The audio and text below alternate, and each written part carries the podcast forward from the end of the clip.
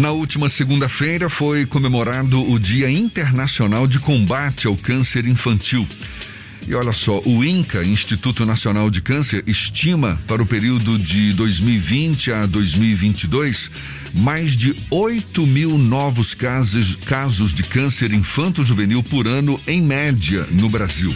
Com isso, claro que é super importante saber identificar os sintomas, os sinais de tumores na infância, já que a pandemia da Covid-19 dificultou e tem dificultado o diagnóstico precoce, tendo aí, portanto, afastado as famílias dos consultórios médicos também.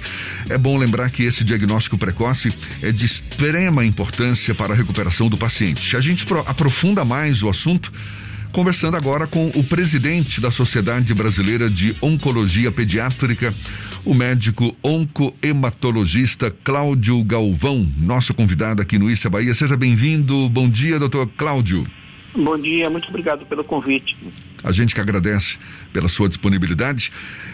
Como é que a gente pode identificar os sinais ou os sintomas de que uma criança pode estar sendo acometida por uma, um tumor, uma, um tipo de câncer? Porque eu, eu andei de, lendo a respeito aqui, a maioria dos casos, na maioria dos casos, esses sintomas são difíceis de ser reconhecidos. Isso é verdade, doutor Galvão?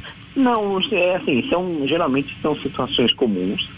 Então, como é que a, a primeira principal mensagem de você é, pensar numa doença mais grave, não só câncer, mas assim, um sinal, um sintoma, por, vamos por, por exemplo dizer, dor de cabeça é uma coisa super comum.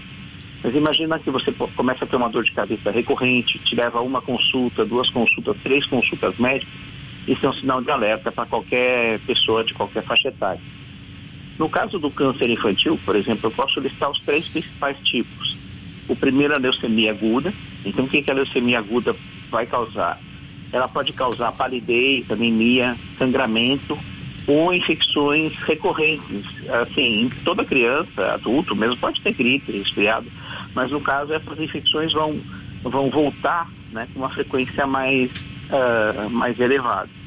Uh, uma outra doença que é comum em, em, criança chama linfoma, que é um, o linfoma faz parte, é uma doença do sistema linfático, que é, funciona junto com o nosso sistema sanguíneo como parte do órgão, um tecido de defesa no nosso organismo. Então, isso você pode ter aumento, por exemplo, de adenomegalias de íngua. O mais comum de ter por infecção é íngua em região cervical, ali do pescoço, por causa de dor de ouvido, dor de garganta. Mas se você tem um unifonodo que aumenta, ele não dói e, e, e ele persiste aumentado, isso é um sinal de alerta. E o terceiro, a neoplasia que eu gosto de, chamar atenção, são tumores cerebrais, que a gente chama de tumores do sistema nervoso central. E isso aí pode dar uma, um, uma gama de alterações, mas as principais eu destaco, por exemplo, criança que está aprendendo a andar, deixa de andar, de subitamente o apetite, ah, tem distúrbios de comportamento que ela não apresentava, começa a vomitar é, ou perder peso de forma inexplicada, é, uma crise convulsiva inexplicada, e, e tudo isso é, faz com que seja necessário a investigação então não tem problema, você vai suspeitar em 10 casos, em 9, isso não vai ser confirmado. Mas é muito importante você investigar. Então, na verdade, a suspeita, ela não é tão difícil de fazer. E se a pessoa tem um treinamento adequado, ela consegue suspeitar e aí vai caber ao serviço especializado aí fazer, confirmar aquela suspeita, fazer o diagnóstico ou não. Então, é, eu acho que essa é a mensagem, né? Isso é, é, é uma doença que tem uma probabilidade de cura muito alta, em torno de 70% a 70%. Ela é um problema de saúde pública, porque hoje de 1 a 19 anos é a segunda causa de óbito de crianças e adolescentes. Perde só para uma causa que não seria uma causa não hospitalar, não médica, que é acidente, traumas, né, causas externas. Então, no, no, nosso país já é uma questão de saúde pública. O câncer infantil, ele costuma ser mais agressivo, mais invasivo quando comparado com os tumores que acometem os adultos? Vai depender bastante, né? Porque assim, você, é, o, na, na infância você tem mais que a gente chama de tumores de alto grau, ou seja, de crescimento mais rápido. O tumor de alto grau tem uma vantagem que ele geral, geralmente ele é mais sensível à quimioterapia, então você pode tratar, eventualmente curar ele com mais facilidade. Uh, então, assim, por isso o diagnóstico precoce. Uma coisa que cresce rápido, eu tenho que tratar rápido para resolver. Se eu deixar evoluir, ele vai evoluir em muito pouco tempo. Uma leucemia aguda, por exemplo, ela é grave no adulto, na criança. Ele evolui muito rápido e ela pode levar a complicações nesse paciente. Então, por isso que é importante o diagnóstico precoce. No caso dos adultos, a condição de vida, o acesso a determinadas situações pode ser uma resultante, um gerador, um fator gerador para o desenvolvimento de um câncer ou de uma neoplasia. No caso de crianças e adolescentes, as razões genéticas influenciam mais do que as interações desses indivíduos com o ambiente? Então, é, no caso das crianças, as razões genéticas aí, tanto quanto nos adultos, vão ficar em torno de 10%, né? Os casos vão estar associados a uma causa genética forte, e isso pode mudar de, de tumor para tumor. Por exemplo, se eu pego um tumor ocular chamado retinoblastoma, que é comum aí, é, é, assim, ele incide mais abaixo de 5 anos, é, você tem um componente genético maior. Mas esse da neoplasia só, só representa 3% das neoplasias da infância. É, então, assim, na infância você não tem nada como no adulto, o cigarro, por exemplo, ou algumas infecções que vão causar ou vão ter muita forte relação com o câncer. A gente tem fatores que a gente está começando a compreender, então é claro que alguns tipos de infecção podem aumentar a propensão a câncer infantil, outras situações, por exemplo, uh, a gente está começando a estudar o funcionamento das bactérias, do microbioma intestinal, quanto ele pode influenciar na gênese do câncer, mas eu não tenho nenhuma medida como absoluta, assim, falar, olha, é, deixa de, de fumar que você vai diminuir sua chance de câncer. Para criança, realmente eu não tenho isso. E a gente tem olhado muito para a gestação, o período de gestação realmente é crítico. Então a gente sabe que a mulher tem que tomar algumas vitaminas no tempo que ela está em gestação.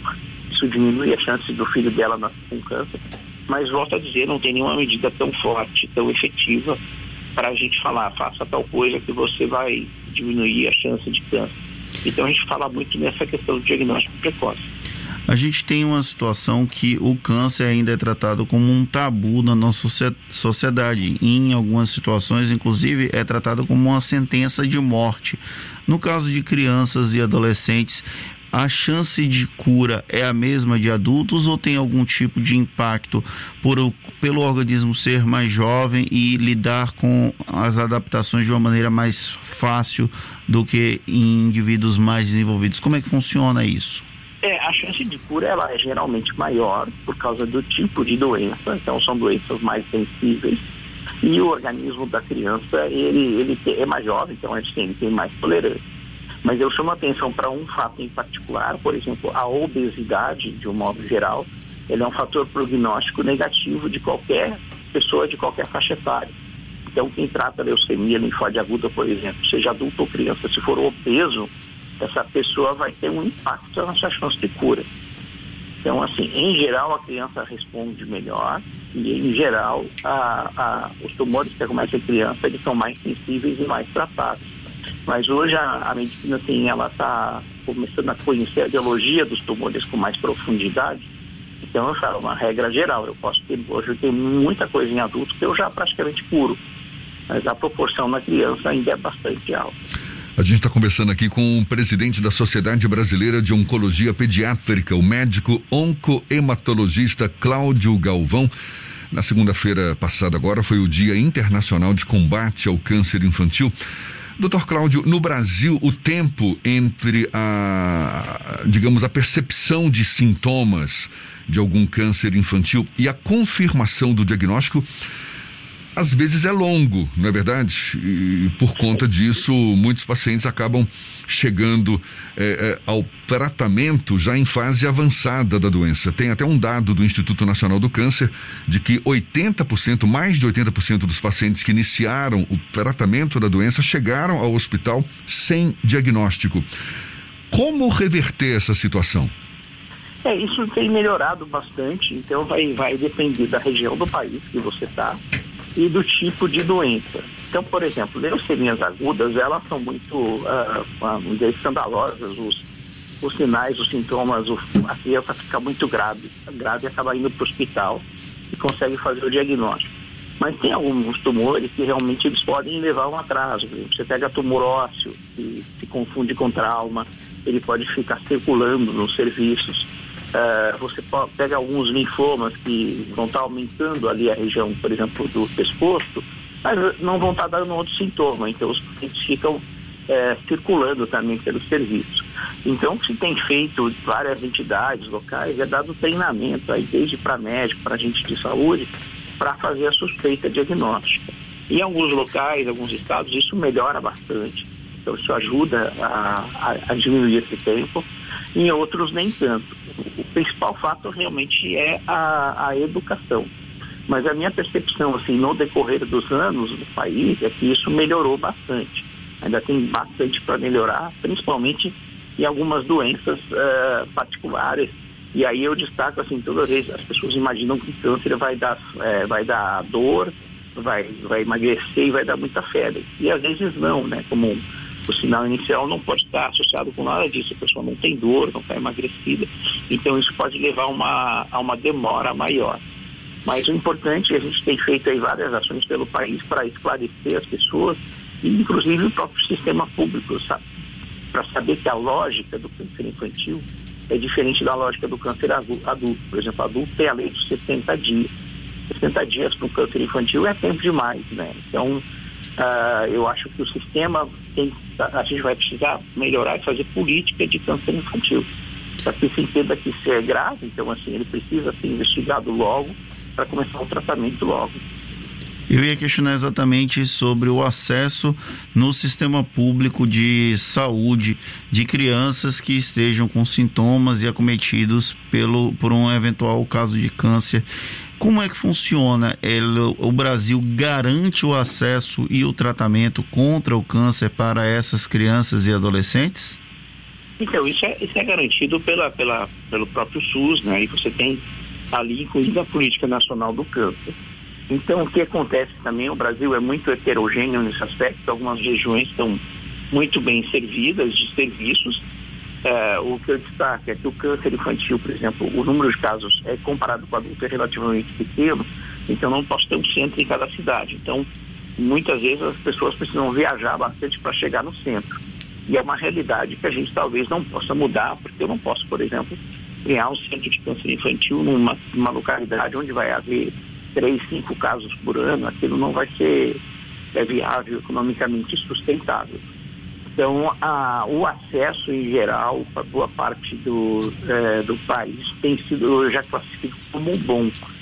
Então, muitas vezes, claro, você aí está na Bahia, algumas localidades do interior, infelizmente o paciente tem que se deslocar, porque realmente não vou conseguir fazer um serviço ali, não, não, tem, não tem demanda, não tem mão de obra para você fazer, não tem justificativa para você fazer o serviço. Agora, o que a gente vive agora é que, assim, uh, eu creio que o câncer tem que ser colocado como prioridade. Muitos dos serviços pelo país, eles têm, eles têm acoplado estruturas, ONGs que captam dinheiro de doação, etc., para poder fazer o serviço funcionar. E com o ano de 2020, a pandemia impactou muito isso. Então, muitos serviços de oncologia pediátrica no Brasil estão sofrendo de falta de recursos por conta da pandemia. E como no, no, no, assim, a política pública, ela, ela, às vezes enxerga o câncer infantil misturado com os outros cânceres, às vezes o recurso que chega para o câncer infantil, ele é bem menor do que deveria. Porque é um paciente que, apesar de a chance de cura ser grande, crianças requerem, elas precisam de longo tempo de internação, elas precisam de muita mão de obra especializada, então acaba se tornando um tratamento caro. Doutor Cláudio, para a gente encerrar, eu fico aqui imaginando, certamente a, a, severidade, não é, de um câncer, as sequelas decorrentes do tratamento podem marcar a história da criança de uma maneira muito única. Ou seja, mais cedo ou mais tarde ela vai precisar saber o que está acontecendo com ela. Agora, qual seria o momento ideal e a forma de abordagem na hora de comunicar para a criança que ela está sendo acometida por um tipo de câncer. Isso é uma decisão que deve ser resolvida, deve ser tomada em conjunto, médico, família e psicólogo também? É que assim, aquela cultura que tinha de não contar que a pessoa tinha câncer, que era mais antigo, isso caiu por terra, né? Isso desapareceu. exceto se for uma situação muito é, particular de alguém com risco iminente de suicídio. Então, para a criança, você conta conforme a faixa etária que ela tem e, e a compreensão que ela tem. Em geral, a gente sempre dá as linhas gerais do tratamento para ela. A gente não entra em detalhes com crianças menores de riscos, de, de, de alguma, por exemplo, é, é, detalhes que possam assustá-la na, naquele, naquele momento. Mas você nunca mente, você nunca, você nunca deixa de contar, diz que é outra coisa, isso jamais você vai fazer. Então você vai sempre informar e vai adaptar a linguagem e a informação, a quantidade de informação, aquilo que, é compatível com a idade daquela criança. Claro que a gente às vezes tem sempre ajuda de psicólogo, de equipe multi, é, é, de outros profissionais, mas a, aquela coisa assim, a, a câncer não conta, isso caiu, isso era no tempo dos meus avós, da minha mãe, às vezes até. Agora a gente sempre fala, não tem omissão de informação que a gente não faz, às vezes, é, é, é, é realmente assim, adaptar, né? Eu não ah, você tem um risco de 1% de morrer. Eu não fico detalhando essas coisas, algumas coisas que eu eventualmente detalho para os pais. Quando chega na adolescência, aí eu já tenho que ser mais amplo e mais claro. Eu não posso, eu não posso realmente aí é, dourar demais a pílula, mas eu sempre tenho cuidado com a linguagem, eu sempre tenho cuidado de como eu vou abordar isso.